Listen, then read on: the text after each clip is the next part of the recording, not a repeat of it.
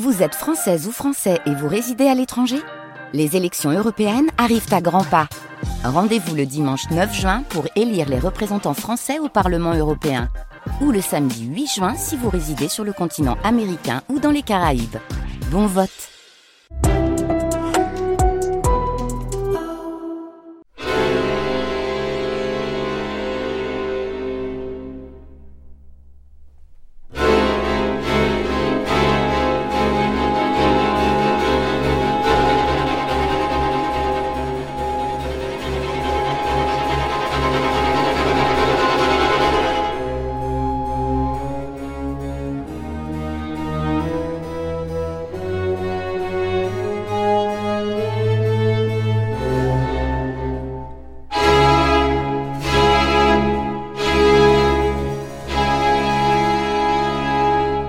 Supposons qu'on veuille reproduire sur un écran une scène animée, le défilé d'un régiment par exemple.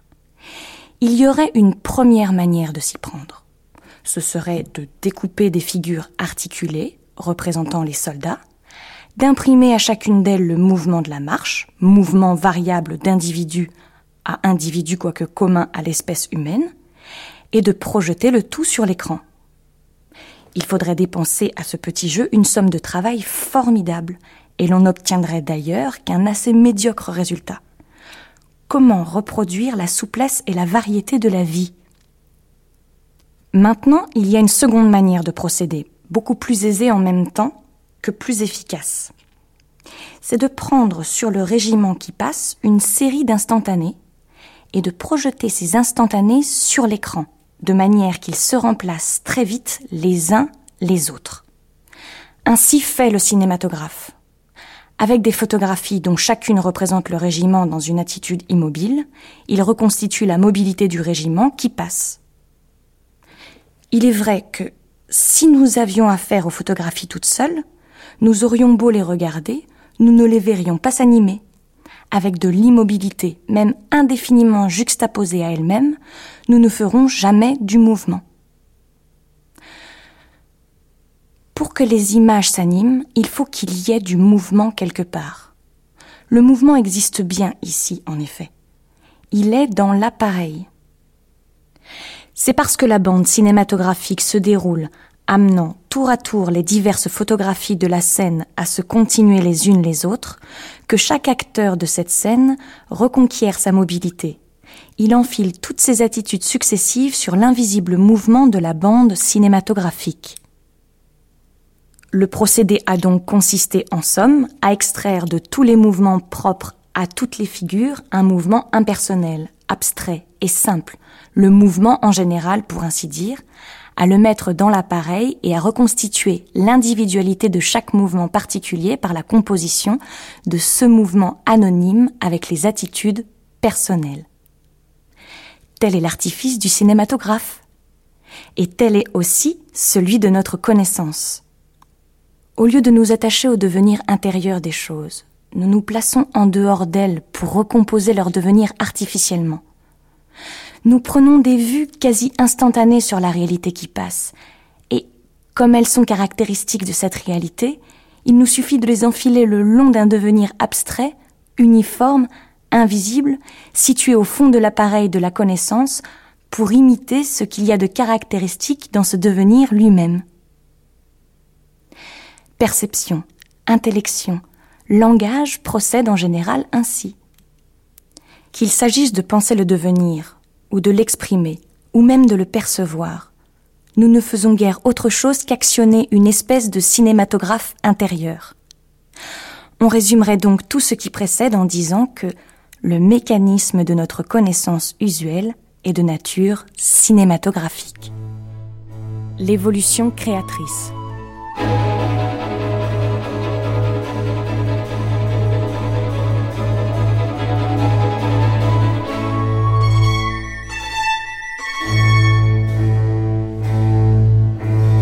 Bergson, Le cinéma de la pensée, l'année 1907.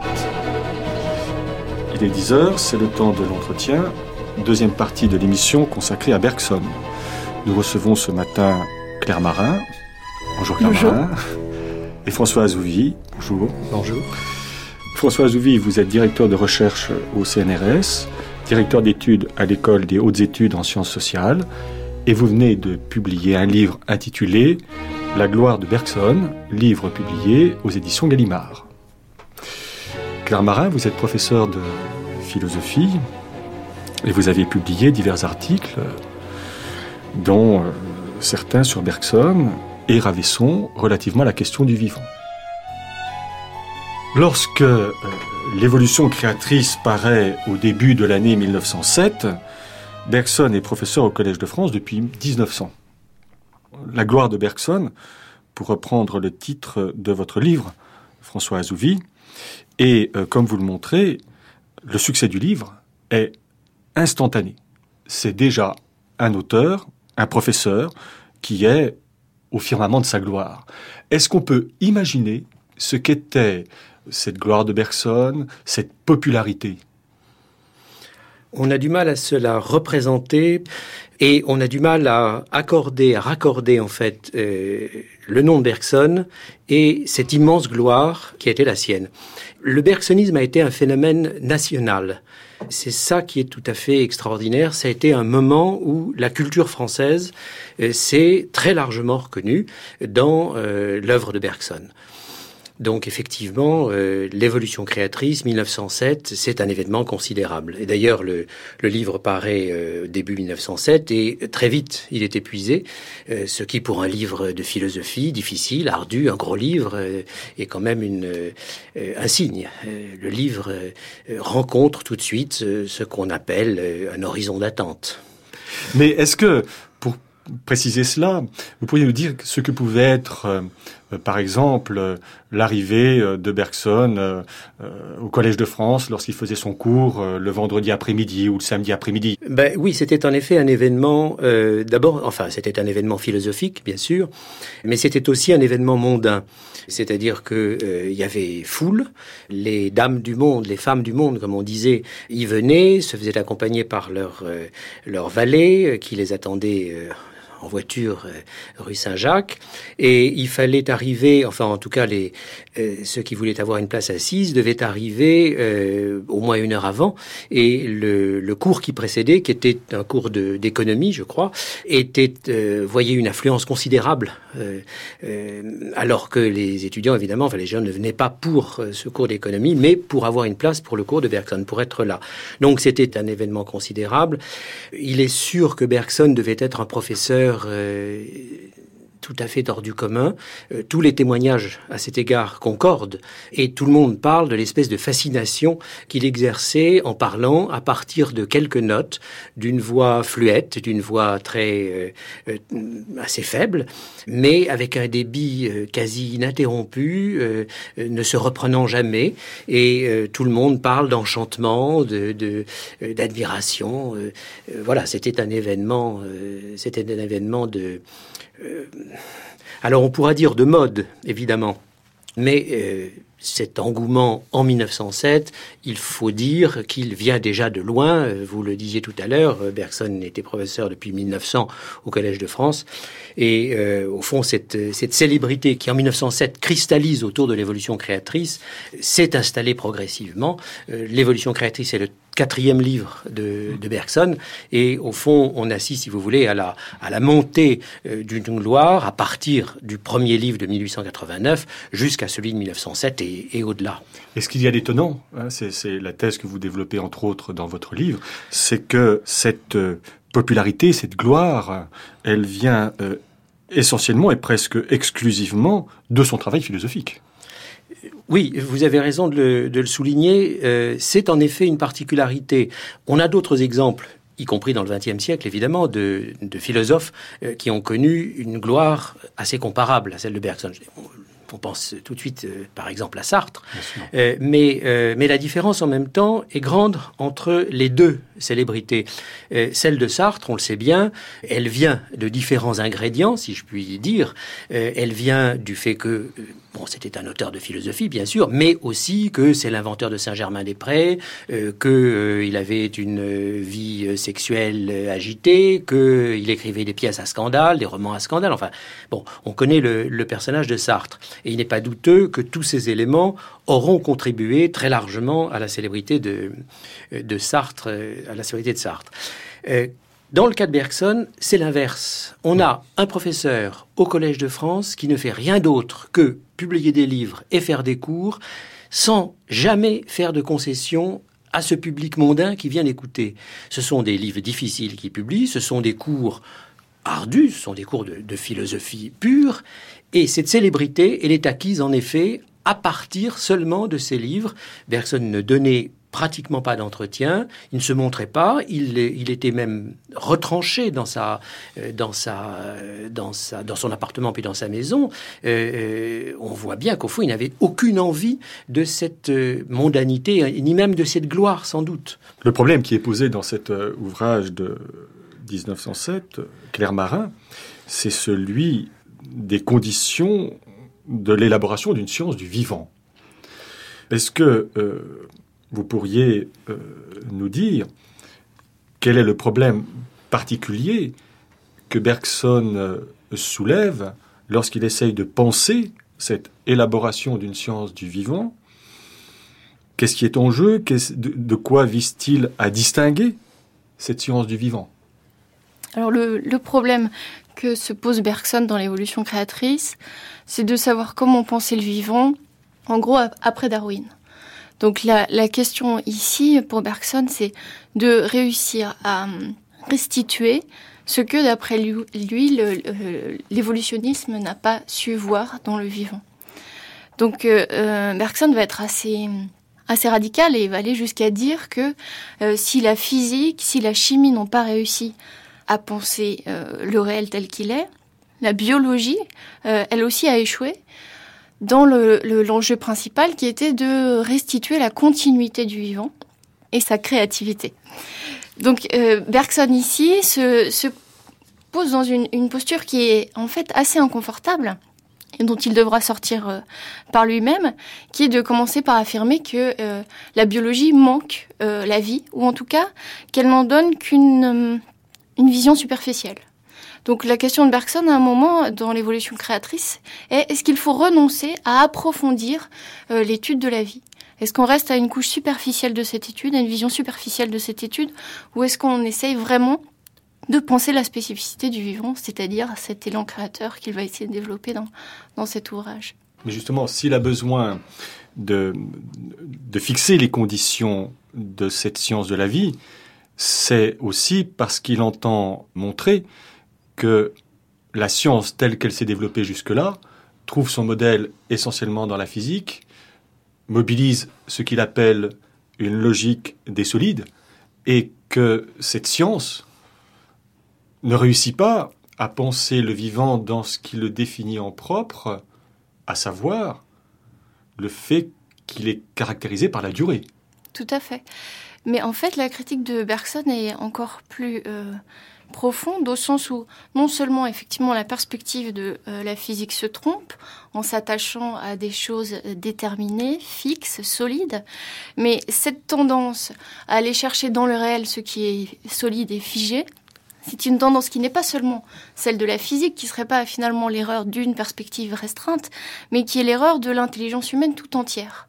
Donc ce que euh, Bergson ici va essayer de, de traiter, c'est ce problème fondamental qui tient au fait que notre outil d'appréhension du réel fausse par sa propre structure l'appréhension de ce réel. C'est l'intelligence elle-même qui a une tendance à séparer les choses et à ne les considérer que dans leur aspect solide. Bergson dit à un moment que l'intelligence est fascinée par euh, la solidité, fasciné par cette inertie, cette fixation des choses.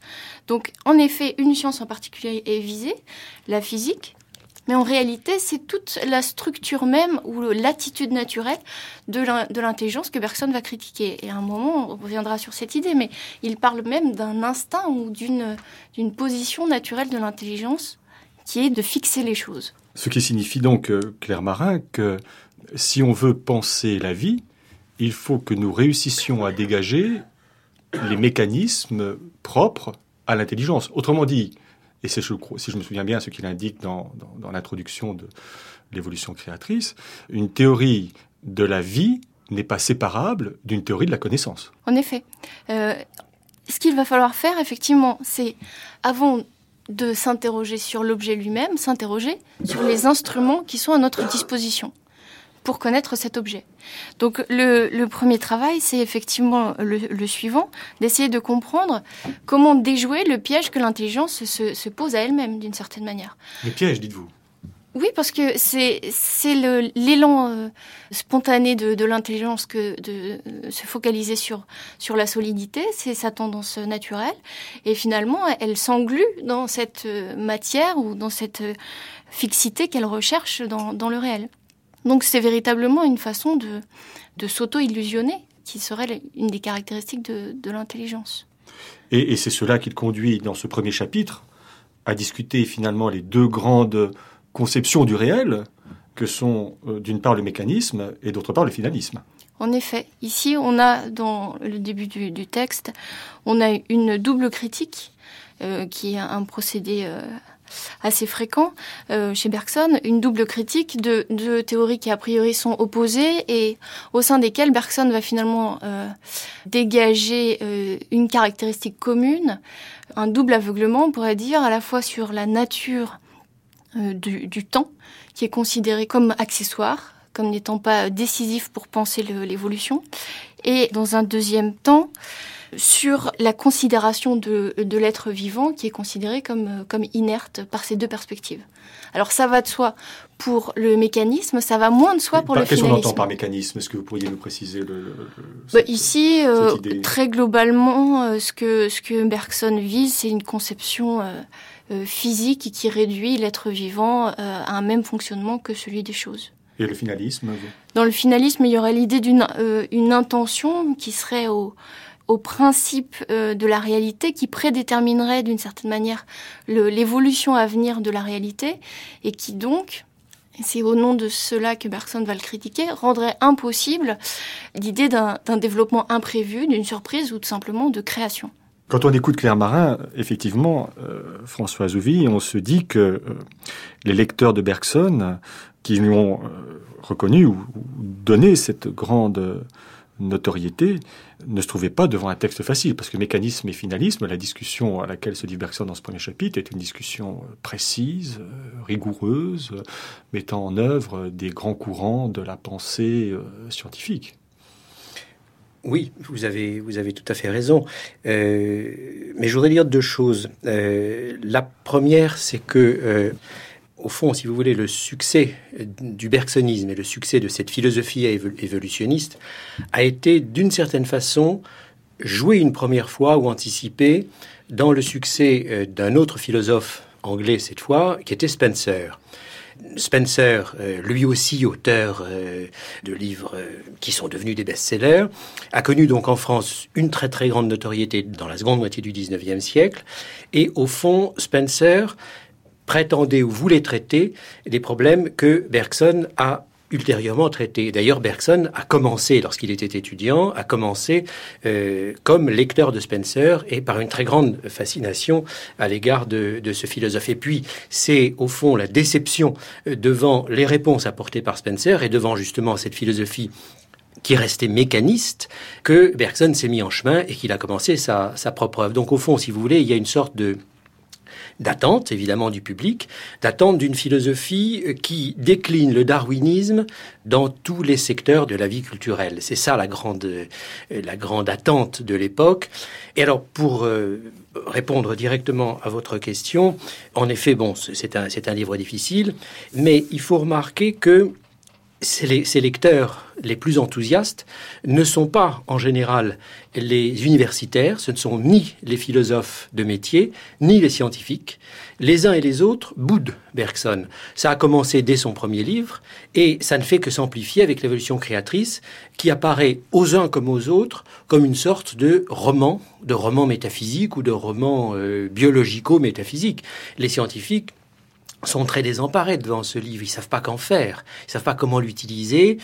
Ils sont parfois sensibles à sa poésie, mais précisément, c'est de la poésie, c'est pas de la science. Quant aux philosophes, ils savent pas non plus par quelle boule prendre et ils sont plutôt réticents devant cette espèce d'épopée euh, lyrico-biologique qu'est le livre. Probablement savons-nous aujourd'hui mieux lire ce livre que ne savaient le lire ses contemporains. Donc sa célébrité, elle, va lui venir par les marges, c'est-à-dire par une population euh, qui lit, euh, mais euh, qui n'est pas une population universitaire. Et on peut le montrer sur divers exemples, on aura certainement l'occasion d'y revenir, mais c'est une célébrité qui lui vient de surcroît, si vous voulez, mais qui, n'est pas, qui ne vient pas du noyau dur des spécialistes. Et puis surtout, quand paraît en 1907, c'est-à-dire il y a un siècle maintenant, hein, oui. quand paraît en 1907 l'évolution créatrice, nous parlons de cette célébrité de Bergson, mais nous ne devons pas négliger le fait que autour de son œuvre, il y a déjà une polémique qui s'est euh, euh, développée, principalement à la suite de la publication de Matière et Mémoire euh, en 1896, avec d'un côté un philosophe comme Leroy, qui présentera la philosophie de Bergson comme une philosophie nouvelle, et puis on trouvera dans les colonnes de la revue de métaphysique et de morale des critiques extrêmement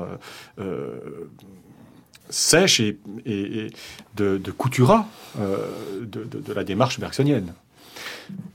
Oui, la, polémique, en fait, vous avez tout à fait raison. Elle a, commencé au deuxième livre de Bergson. le, premier a frappé tout le monde par sa, par son génie, pour le dire tout simplement, mais il n'a pas fait véritablement polémique. Le second livre, en revanche, a accroché la polémique, car au fond, les, lecteurs y ont vu la confirmation de, des craintes qu'ils avaient nourries en lisant le premier livre. Euh, cette philosophie leur est apparue comme une philosophie dangereusement irrationaliste.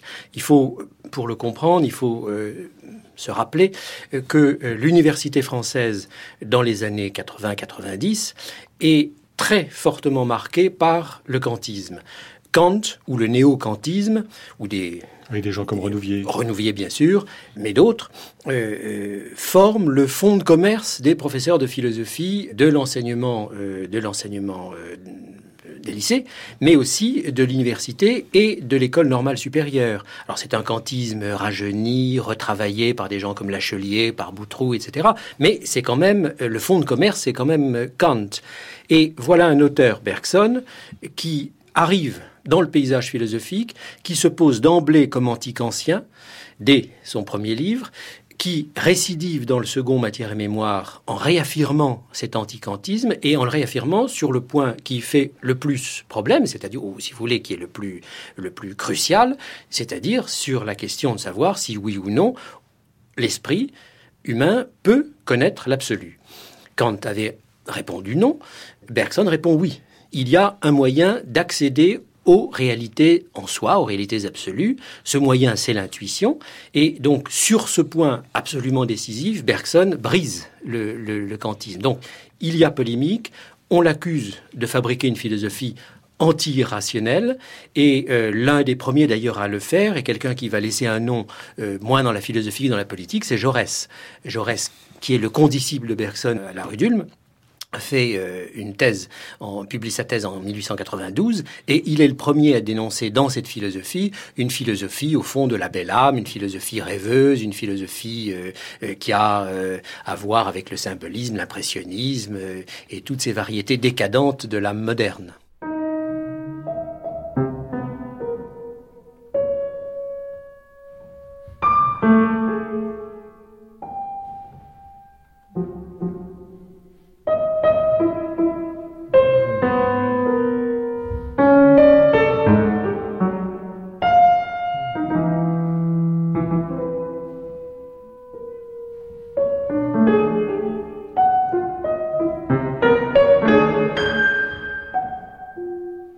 Et ce que va apporter par rapport à Matière et Mémoire euh, l'ouvrage de 1907, c'est euh, ce concept d'intuition qui va euh, opposer à l'intelligence, intuition grâce à laquelle on peut se saisir de l'absolu. Est-ce que vous pourriez préciser, Claire Marin, comment cette intuition, concept que Bergson va réélaborer comment cette intuition peut nous permettre de nous saisir de ce que notre intelligence ne réussit pas à appréhender, comment cette intuition peut nous permettre d'accéder à ce qui fait le fond de l'être et qui est la durée. Oui, alors effectivement, on a cette distinction qui est essentielle entre intelligence et intuition, tout en sachant que derrière intuition, on a quand même euh, une définition vague, floue. On a euh, une forme indéterminée de la pensée, indéterminée tout simplement parce que l'intelligence ne peut pas la dire, au sens où c'est ce qui dépasse euh, les limites de l'intelligence. Donc, ce qui permet d'atteindre l'absolu, c'est l'intuition et l'intuition seule. Donc, ce que, Bergson va essayer euh, de comprendre et d'expliquer, c'est quelle est cette puissance de la pensée qui est euh, à la marge de l'intelligence, qui est dans la frange obscure euh, autour du noyau lumineux que serait l'intelligence, cette conscience confuse qui malgré tout va être plus à même de saisir justement l'indétermination du réel, alors que l'intelligence, elle, se bornait au réel dans ses distinctions et ses déterminations strictes. Donc finalement, l'intuition va être euh, cette faculté spécifique euh, qui reste toujours obscure et confuse et qui va être euh, par sa structure même, qui finalement n'est pas une structure, c'est ça qui est difficile à comprendre. Donc qui, par son ouverture, sera à même de saisir tout ce qu'il y a de vague et d'indéterminé, de confus dans le vivant. Mais c'est ça qui est justement la durée, la continuité, la création du vivant d'après Bergson. Donc on a vraiment chez Bergson une forme d'éloge de l'indéterminé, non pas comme une lacune, mais comme au contraire une ouverture et une capacité de voir autre chose que, euh, euh, que ce qui est strictement défini. Oui, François Zouvi. Bergson avait le génie des métaphores et des, des, comparaisons. Euh, pour essayer de, de, caractériser la différence entre intelligence et intuition, il avait recours à une image. Je ne sais pas si, au fond, l'image éclaircit les choses, mais il disait la chose suivante connaître par l'intelligence, c'est comme euh, tourner autour d'une chose et en prendre des vues successives et toujours donc fragmentaires. Connaître par l'intuition, au contraire, c'est pénétrer au cœur de la chose par une sorte de sympathie, de divination, de sympathie, euh, qui nous fait euh, appréhender ce qu'est cette chose en elle-même et indépendamment donc des points de vue. On n'a plus de point de vue dans l'intuition, tandis que dans l'intelligence, on est justement toujours déterminé ou limité par des points de vue. Et ce qu'il y a euh, d'extraordinaire, et c'est peut-être là le passage entre euh, le texte de l'introduction à la métaphysique qui date de 1903 et qui marque une étape euh, par rapport à la publication de Matière et Mémoire en 1896, c'est que avec l'évolution créatrice, non seulement Bergson va développer, utiliser, exploiter ces concepts d'intuition et d'intelligence, mais il va essayer de montrer quelle a été leur genèse. Autrement dit, on n'est pas dans la situation où on dirait nous avons ces deux facultés et avec l'une j'atteins l'absolu lorsque l'intelligence porte sur la matière et j'atteins l'absolu lorsque par exemple l'intuition se saisit de la durée avec l'évolution créatrice, et c'est l'objet du deuxième chapitre principalement, il essaye de montrer comment intuition et intelligence renvoient aux grandes directions de l'évolution. Autrement dit, lui, ce penseur de la durée, il se met dans la situation de restituer ces deux facultés à travers leur histoire, à travers leur, j'utilise le mot euh, qui constituera le titre d'une prochaine matinée à travers leur devenir. Et c'est là peut-être où la genèse de ces deux facultés permettrait de comprendre ce que euh, Bergson, dans sa formation, peut devoir à Ravesson. Oui, Félix Ravesson, philosophe français, euh, spiritualiste, du 19e siècle, euh, qui fut l'un des professeurs de, Bergson euh, à l'école normale supérieure et dont l'influence va être euh, visible, en tout cas dans certains dans certains moments de, de l'œuvre de Bergson, dans certaines métaphores aussi, certaines images, on retrouve la, la marque de Ravesson. Et euh, en particulier autour de ce questionnement sur la matière. Donc sur l'idée effectivement que l'intelligence euh, s'occupe en premier lieu de la matière, que l'intelligence euh, fragmente, divise et qu'elle plie d'une certaine manière sous le poids de, la matière, ce que l'intuition, elle, enfin poids auquel l'intuition, elle va résister. Pour rendre compte de ces deux approches du réel, ces deux, c'est oui, c'est ça, mode de connaissance, approche du réel. Elle euh, renvoie à l'idée d'élan vital. Et ça, c'est le concept euh, central de l'évolution créatrice. il y a là peut-être quelque chose d'assez étonnant avec ce concept. si je me souviens bien, c'est au début de l'évolution créatrice, Bergson avance l'idée que finalement, la vie ne va pas d'un individu à un individu en passant par un germe, mais va d'un germe à un germe en passant par un individu. C'est-à-dire que en faisant porter notre regard ou en portant notre regard sur le germe, c'est-à-dire ce qui est porteur de cette indétermination dont vous parliez, euh, Claire Marin, Bergson nous invite à saisir ces courants qui sont à l'œuvre dans les choses, deux grands courants, on l'a dit, hein, euh, la matière et la vie. Tout à fait. En fait, euh, sur le vivant, il y a deux perspectives possibles. Il y a une euh, perspective qui va se focaliser sur l'individu. Et vous l'avez bien dit, pour Bergson, l'individu, c'est ce par quoi l'élan vital passe sans s'y arrêter. L'individu, c'est par exemple vous, moi, l'animal qui a traversé la rue tout à l'heure, euh, l'arbre qui est en train de fleurir, c'est tout ça les individus. Exactement, ça peut même être le bourgeon au, bout de la branche de l'arbre. Ce sont toutes ces euh, manifestations euh, ponctuelles, distinctes du vivant, donc toutes ces formes du vivant qui sont l'objet privilégié que choisit la connaissance pour étudier la vie.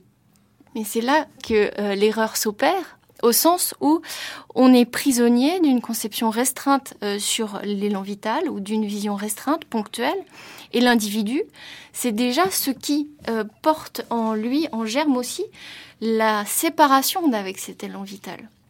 C'est-à-dire que l'individuation, quand elle est exacerbée, lorsqu'elle est radicalisée, elle mène à la mort. L'individuation absolue, c'est dans la maladie ou c'est dans la mort euh, du vivant. Donc Bergson distingue bien ces deux approches voir l'élan vital euh, dans sa continuité, comme une vague ou une onde, ça va être les métaphores qu'il va employer, ou euh, l'élan vital euh, tel que j'essaye de le saisir et forcément il y sera déformé dans un, individu vivant.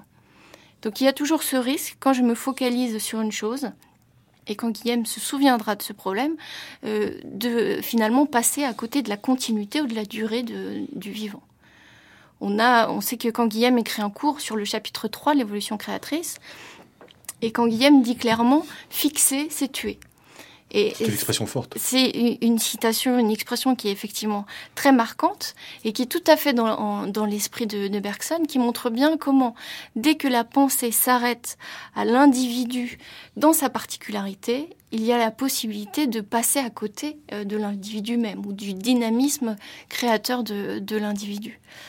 Et Bergson a une remarque sur, sur ce point qui, qui euh, dont on comprend que, que quand Guillaume euh, euh, il sera sensible, il dit on, qu'on voit tous les effets négatifs, il parle de la défectuosité d'une telle perspective individualiste dans le domaine soit de la thérapie, dans, dans, le domaine médical, soit dans le domaine pédagogique.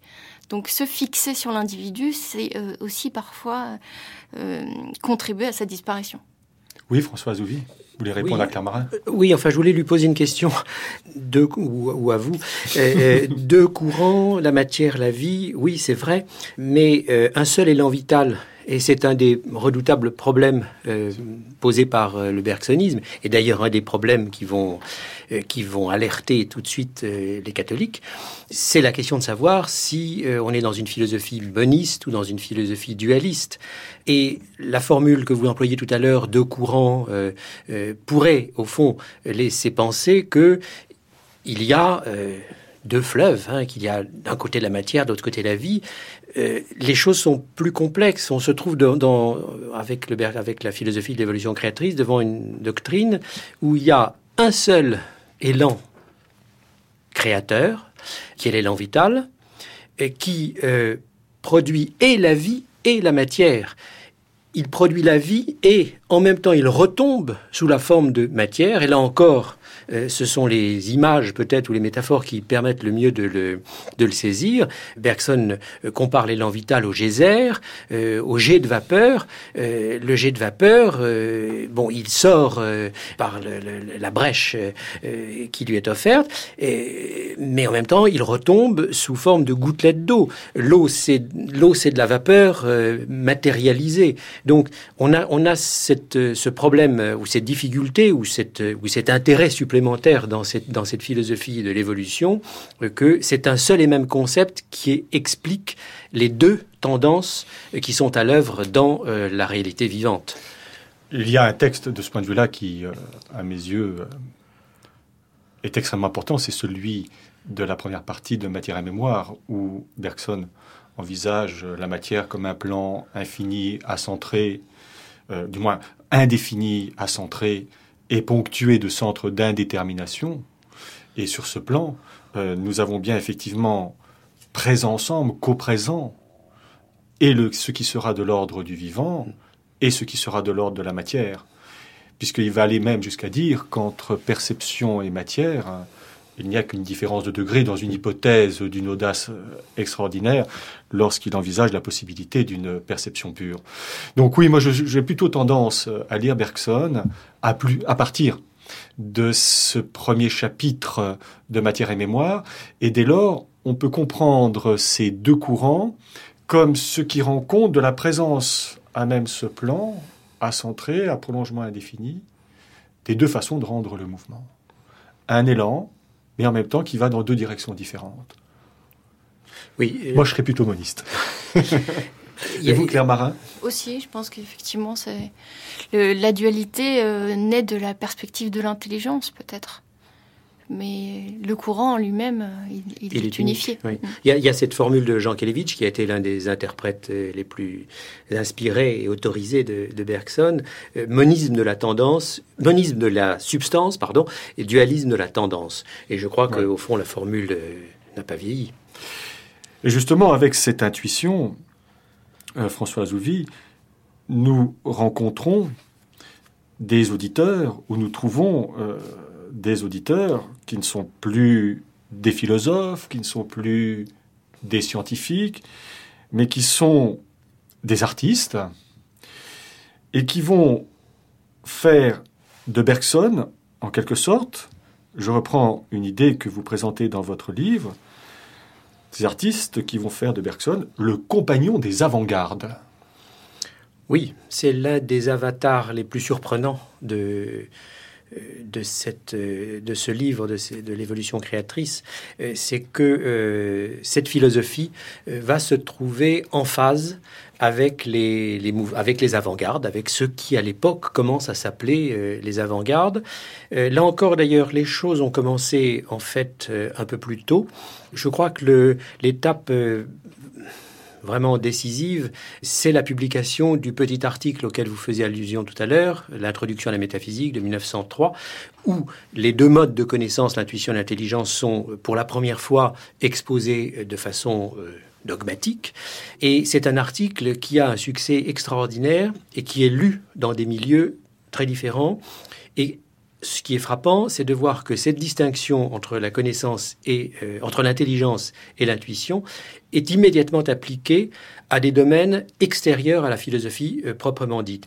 Les, deux applications qui suivent immédiatement cet article, ce sont celles que fait Peggy à propos de la théorie de l'histoire et celle que fait théoricien, un poète symboliste qui pour nous est devenu euh, euh, obscur, Tancred de Visan, euh, qui applique cette distinction à la, euh, à la littérature et à la différence entre les parnassiens et les symbolistes. Alors évidemment, les parnassiens sont du mauvais côté, c'est-à-dire du côté de l'intelligence euh, abstraite euh, qui morcelle, qui divise, qui immobilise, et les symbolistes sont du côté de l'intuition, du côté du mouvement, de la vie et de la, de la coïncidence avec la, avec la durée vivante.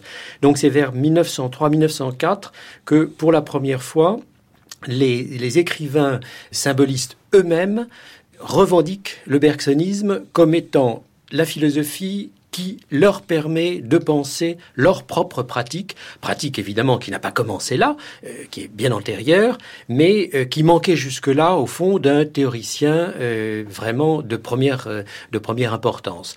Et c'est donc vers 1903-1904 que la, la, greffe du bergsonisme sur les différentes esthétiques commence à prendre. Et alors, à partir de 1907, c'est-à-dire avec euh, cette, cette, invention extraordinaire de l'élan vital, ce sont les avant-gardes, comme je disais tout à l'heure, qui vont s'emparer euh, des concepts bergsoniens. Et euh, les avant-gardes, c'est-à-dire au, au, premier rang d'entre elles, Marinetti, avec le futurisme. En Italie? En Italie, oui. Alors, en Italie d'abord, donc par-delà par -delà, la, ah, oui, oui, les frontières sûr, nationales. Bien sûr, bien sûr. Ben oui, les frontières nationales, elles n'existent pas d'ailleurs. Euh, enfin, très peut-être le grand moment de l'Europe bien sûr. que ce mélange, du moins ce mélange, ces rencontres entre les intellectuels des différents pays, les artistes des différents pays. Bien sûr. Mais d'ailleurs, il y a des congrès, euh, des congrès de philosophie, il y a des, il y a des revues euh, qui servent de de, de, de, de passeurs au fond entre entre les différentes cultures. Et pour ce, pour ce qui concerne justement l'Italie et euh, les, mouvements futuristes, il y a une revue italienne, Il Leonardo, euh, qui euh, très tôt fait entrer les idées bergsoniennes dans le, dans le climat italien, dans le, dans le contexte italien, qui est fait d'un mélange de pragmatisme et d'un mélange de futurisme. Alors, le, lorsque Marinetti, ensuite, dans les années 1900, 1910, vient en France euh, exporter, euh, exporter sa doctrine, eh bien, euh, la rencontre avec le bergsonisme va de soi. Le futurisme exalte le mouvement, la vie, la vitesse, la vitesse et voilà une philosophie qui est du côté du mouvement, du côté de, du cinéma, du côté de, elle aussi, de la, de la vitesse, ou du moins c'est ce que, c'est ce que croient les futuristes. Et très tôt, donc, les futuristes euh, s'accapare le bergsonisme. Et alors, ce qui est intéressant, c'est qu'il y a tout de suite une rivalité entre avant-garde pour faire assaut de bergsonisme. Les futuristes disent nous sommes les bergsoniens, mais aussitôt les cubistes répondent c'est nous les vrais bergsoniens. Ils vont jusqu'à se revendiquer eux-mêmes comme bergsoniens. Absolument. Certains d'entre eux, en tout cas, vont euh, se, déclarent en effet bergsoniens. Alors, ce n'est pas, euh, ce n'est ni Picasso ni Braque, euh, c'est euh, la chapelle d'à côté, c'est-à-dire Glaise, Metzinger, le Fauconnier, par exemple, qui eux utilise des concepts bergsoniens. Mais ce qui est tout à fait frappant et très révélateur de, euh, de, de cette euh, ambiance, de ce, de ce, de ce moment culturel, c'est euh, les, les, récits que nous avons des, des innombrables réunions, salons, soirées, etc., qui se tenaient chez, les, chez les cubistes, chez les futuristes, chez les poètes, etc., et où tout ce monde était réuni. Et on découvre que l'évolution créatrice était discutée entre eux. Euh, euh, ils, se, ils, lisaient l'évolution créatrice, ils l'avaient sur, la, sur leur table et ils essayaient, au fond, de comprendre leur propre pratique, c'est-à-dire la peinture du XXe siècle qui était en train de naître, euh, ni plus ni moins. Bon, ils, sont, ils, ils, essayent de comprendre, de déchiffrer leur propre pratique à la lumière de ce qu'ils lisent chez Bergson. Alors, bien entendu, ce n'est pas Bergson qui a créé le cubisme, on est, on est euh, tous d'accord. Ce n'était pas d'ailleurs un très, grand, un très grand admirateur du cubisme. Mais il l'ignorait complètement. Il n'avait, il aucun goût pour la, pour les, pour les avant-gardes. Il n'avait aucun goût pour, euh, pour euh, tout ce qui était, disait-il, révolutionnaire. cet homme, enfin ce philosophe qui a au fond, euh, était utilisé, accaparé par les avant-gardes, était sans doute le plus conservateur des hommes, à la fois sur le plan euh, politique, mais aussi et d'abord sur le plan sur le plan artistique. Il aimait, euh, il aimait Sully Prudhomme, il aimait Beethoven et Debussy. Je, il le cite, mais enfin. Beethoven, on peut on peut l'accepter. Bien sûr, non, mais on peut on peut tout accepter. Mais je veux dire, il n'était pas il n'était pas le contemporain de ces de ces comment dire, il n'était pas le contemporain de ceux qui se réclamaient de lui. Il, a confié un jour à, l'un de ceux qui l'interviewaient que, selon lui, euh, le plus grand peintre vivant, ça devait être dans les années 1910-1914, c'était Blanche. Bon. Euh, à la même époque, il y avait Picasso, il y avait Braque, il y avait Derain, etc. Bon. Donc, cet homme n'était pas le contemporain de sa, de sa gloire, d'une certaine façon. Mais cette idée de, création, euh, qu'on trouve bien évidemment dans le registre de l'art, on la trouve aussi dans le domaine du vivant, Claire Marin, et c'est ce qui euh, vous conduit à parler d'une plasticité du vivant. Est-ce que vous pourriez nous préciser le sens de cette expression, une plasticité du vivant? Alors d'abord, c'est un terme qu'on trouve dans l'évolution créatrice elle-même. Hein. C'est pas un terme que j'aurais euh, plaqué sur le texte à plusieurs reprises. Bergson va l'employer. Parmi les exemples que, que Bergson reprend, il y a la, figure de l'embryon. Donc c'est l'idée tout simplement que le vivant est constamment en train d'évoluer, euh, en train de euh, d'affiner sa forme, de se créer. Donc on a vraiment euh, derrière cette idée de plasticité l'idée d'une d'une liberté dans la création du vivant. Donc cette métamorphose du vivant, elle engendre aussi une, difficulté particulière et Bergson l'a bien saisi, c'est que un vivant qui se transforme, c'est un vivant qui peut donner aussi l'apparence de quelque chose qui se détruit. Autrement dit, ce qui fait qu'on a mal euh, su comprendre le vivant, c'est que on a compris certaines destructions comme des dégénérescences, euh, comme des régressions, alors que euh, ce qui apparaît, d'après moi déjà chez Bergson, c'est l'idée que dans la destruction, il y a encore quelque chose de la création. Et donc dans l'évolution du vivant, euh, il y a cette forme de, euh, destruction qui pourtant euh, n'est pas le contraire de la création. Une idée qu'on retrouvera par la suite chez, d'autres auteurs. Hein. On retrouvera des, analyses sur cette question chez Canguilhem, évidemment, mais aussi chez Deleuze, qui tous les deux reprennent la même citation de Fitzgerald qui dit « La vie est évidemment un processus de démolition ». Donc l'idée que à l'intérieur de la création, il faut être capable de voir le rôle de, la destruction. Hein, une idée qu'on trouve aujourd'hui dans des, commentaires très contemporains sur l'embryologie. Donc on, pourrait faire, faire le lien entre cette intuition de Bergson et puis des idées beaucoup plus récentes.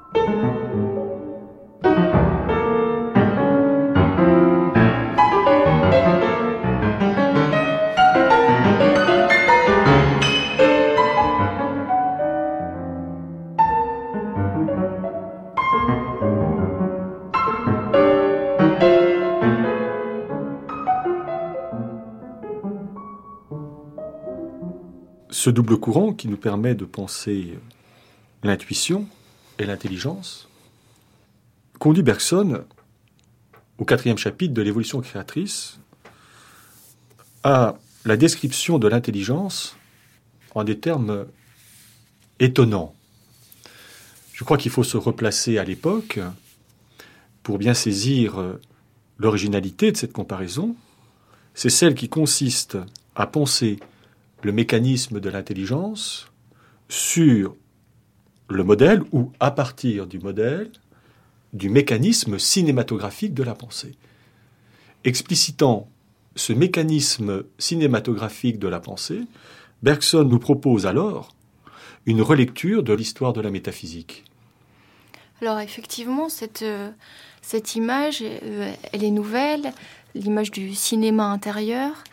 Bergson l'explique très clairement. Que fait l'intelligence? Eh bien, elle va décomposer le mouvement en positions. Elle va euh, trouver dans le temps ou séparer dans le temps des moments et à partir de ces découpes reconstituer artificiellement euh, euh, la mobilité ou le mouvement. Donc c'est ici ce, qu'il appelle le, cinématographe intérieur ou l'habitude cinématographique de l'intelligence ou encore l'instinct cinématographique de notre pensée. Donc c'est une tendance spontanée de l'intelligence à découper le réel, à le fragmenter pour recomposer le, mouvement. Donc c'est une illusion euh, interne au sujet euh, qui est liée à la posture même euh, du sujet face au réel c'est-à-dire que Bergson va employer une autre image dans ce domaine visuel qui est le domaine qui est l'image euh, du kaléidoscope. Il dit que finalement ce que nous voyons de la réalité dépend essentiellement de la manière dont nous la faisons bouger. Et qu'est-ce qui fait que nous faisons bouger le réel autour de nous? Eh bien, c'est l'attente que nous en avons. Donc le euh, réel est constamment reconstruit par cette euh, habitude de l'intelligence de euh, voir à travers le filtre de l'activité, de l'action, la réalité extérieure. Et ce que Bergson va faire à partir de cette, de cette illusion, enfin à partir de cette image du cinématographe intérieur, c'est repenser euh, toute l'histoire de la philosophie euh, de manière extrêmement synthétique, dense à la fin de, de ce chapitre, et voir comment euh, on retrouve de la philosophie antique à la pensée contemporaine la marque de cette illusion cinématographique. C'est même le titre du chapitre. Tout à fait. Et effectivement, il lit Platon, Aristote, et puis il passe à la philosophie moderne Descartes, euh, Spinoza, euh, Kant. Ce qu'il qui va souligner en fait, c'est les dangers d'une telle attitude, de cette, euh, cinéma intérieur. les dangers, c'est que lorsque je sectionne la, ou fragmente la réalité en différents moments, je fais comme si tous les moments de la réalité pouvaient être mis des personnes sur le même rang. Pour la philosophie moderne. Voilà, c'est ça. Euh, ce qui va disparaître euh, par là même, c'est ce qui les distingue ou la qualité, l'intensité de, ces moments. Donc c'est comme s'ils étaient mis sur euh, un pied d'égalité. Et il va dire que dans cette conception, finalement, c'est comme si le monde mourait et renaissait à chaque instant.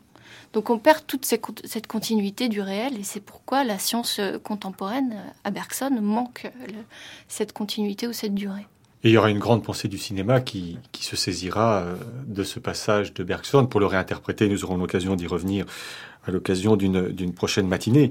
Mais vous ne trouvez pas qu'il y a là quelque chose d'étonnant, euh, François Azouvi, euh, utiliser un mécanisme pour décrire le fonctionnement de la pensée? Moi, je, je me suis souvent demandé s'il n'y aurait pas possibilité d'approfondir le lien ou la différence entre Bergson euh, et Kant. Kant qui parle d'un art caché dans les profondeurs euh, de l'âme, à propos de l'imagination, et Bergson qui, lui, décrit le mécanisme de la pensée en termes de mécanisme cinématographique. Oui, sauf que chez Bergson, euh, c'est une illusion qu'on fabrique là. Euh, le, cinématographe intérieur, euh, c'est une illusion parce qu'on fabrique, on fabrique l'illusion du mouvement en, juxtaposant très vite des images, des images fixes, et c'est justement ce qu'il faut pas faire. donc, mais une illusion nécessaire en même temps, dit-il. Oui. Parce que c'est ce qui nous permet d'anticiper sur le réel. Oui, bah de toute façon, l'illusion, euh, ce que disait Claire Marin euh, au début, l'illusion fabriquée par le par l'esprit humain dans l'usage du langage, dans euh, dans les rapports de sociabilité, etc., est une illusion évidemment nécessaire. Nous avons besoin de découper le réel euh, en objets distincts. Mais le travail de la philosophie, c'est précisément de défaire cette cette découpe des objets, des, des entités euh, etc., et de remettre la fluidité euh, que euh, le fonctionnement de notre esprit nous empêche de, de saisir. Oui, parce que l'intelligence, quand elle, quand elle intervient, elle est destinée à assurer l'insertion de notre corps dans le réel, mmh. dit-il. Et si nous devons vivre, nous devons pouvoir anticiper. Et si nous voulons anticiper, nous avons besoin nécessairement de cette science qui procède par découpe du réel et euh, procédant ainsi par cette découpe du réel, elle établit sa puissance par rapport à ce réel, et de même qu'elle prédit une éclipse de lune, elle euh, anticipe sur l'action que nous accomplirons plus tard.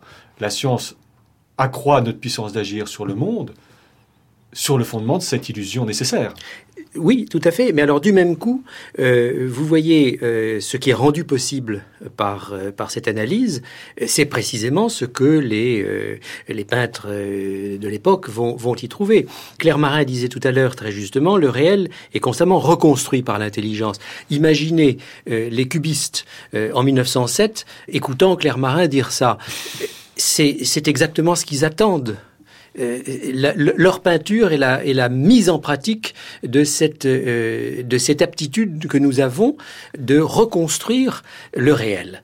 C'est exactement ce qu'ils font. Ce qu'on peut peut-être euh, juste dire pour ajouter, c'est que si Bergson pense l'intelligence avec ce mécanisme du cinéma, il pense aussi l'intuition avec un autre modèle, qui est le modèle, il me semble, euh, de la musique. C'est-à-dire, il va dire à un moment que le problème de la science, c'est qu'elle scande le rythme du monde, alors qu'elle devrait commencer par l'écouter. Et à plusieurs reprises, Bergson évoque l'idée qu'il y aurait euh, un rythme euh, des choses, de la réalité. Il parle de palpitation, de pulsation de vie. Et donc, s'il faut trouver un autre modèle euh, qui s'appliquerait à l'intuition et cette fois pas à l'intelligence, ce serait pas un modèle mécanique, mais ce serait le modèle de la temporalité musicale. Donc ici, peut-être, on aurait un contrepoint euh, qui n'est pas développé de la même manière par Bergson, mais qui pourrait être une façon de, contrebalancer l'importance de ce mécanisme du cinématographe de l'intelligence. Il y a d'ailleurs un, critique euh, Brunetière euh, qui en son temps était, était, célèbre, et qui est d'ailleurs critique de premier plan, qui avait bien, très bien repéré que la musique était devenue à la fin du 19e siècle, le nouveau paradigme euh, de la culture en général. Alors lui euh, se référait, parce que c'était dans les années 80, euh, Bergson n'avait pas encore écrit, je crois, à ce moment-là, enfin, en tout cas pas publié de, son premier livre. Brunetière se référait aux, aux, symbolistes, se référait à l'engouement pour Wagner, etc. Mais il avait parfaitement vu que c'est ce paradigme-là qui était en train d'émerger après que le paradigme de l'architecture ait prévalu au XVIIe et au XVIIIe siècle. Et c'est de fait ce qu'on ce qu'on voit. Enfin, le, le, le, modèle musical, Claire Marin a tout à fait raison, le modèle musical est, est en effet constamment présent euh, chez Bergson. Bon, la durée est décrite comme une mélodie ininterrompue. Et c'est probablement la façon la plus, je dirais, la plus, euh, la plus simple euh, pour nous-mêmes de nous représenter ce que Bergson met sous le mot durée. Donc, nous avons essayé de ressaisir dans leur devenir ces deux approches du réel que sont l'intuition et l'intelligence. Nous avons vu que l'intuition est ce qui me permet de me saisir d'une dimension du réel, l'intelligence de l'autre, et que ce qui a assuré finalement la gloire du bergsonisme, c'est cette possibilité qu'il a offerte de pouvoir être repris, non seulement par les philosophes que nous sommes aujourd'hui, mais aussi par des artistes de son temps, et je pense aussi par des artistes contemporains, en ce que l'art se trouve confronté à la question du mouvement.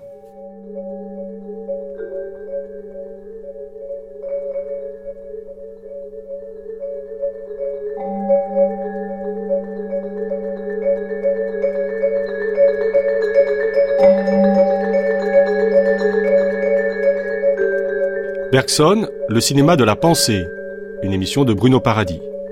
Nous retrouvons dans quelques instants avec Frédéric Worms.